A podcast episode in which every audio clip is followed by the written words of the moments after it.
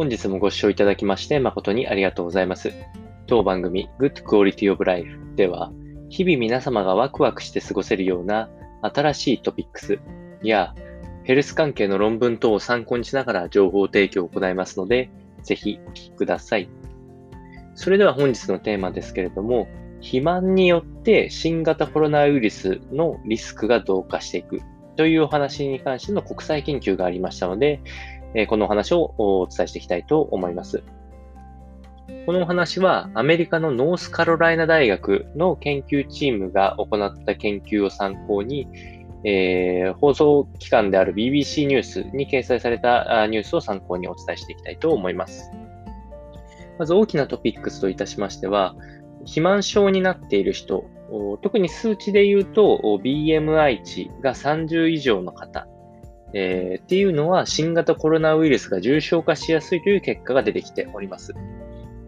データに関しては、あ世界全体の患者40万人分のデータを分析していくと、肥満症である方の入院治療が必要となる確率、こちらが、えー、大体2倍。で、えー、死亡に至る確率、これも1.5倍とえいうような数値が出てきております。まあ、様々な要因が考えられるんですけれども、肥満によって糖尿病や高血圧など、えー、併発しやすい病気の重症度が高まることや、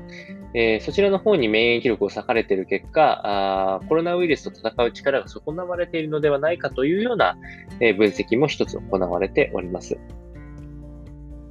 また、このお話はイギリスでも同様な研究が行われておりまして、やはり、肥満になりやすい人っていうのはリスクが高まっているというふうな分析を、政府が乗り出しているというような状況です。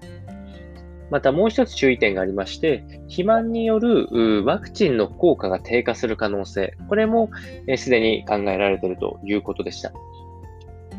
現状でもすでにインフルエンザワクチン、こちらはえー、先ほどお伝えした BMI 値が30以上の方っていうのは効果が効かなくなってきているというふうに分析、えー、研究結果が出ておりますので、え、今回のコロナウイルスでも同様の効果が発現する可能性が高いので、えもし、え自分自身がちょっと肥満で困ってるなという方がいらっしゃったら、健康のため、え今後のウイルス対策のためにも少し意識してみてはいかがでしょうか。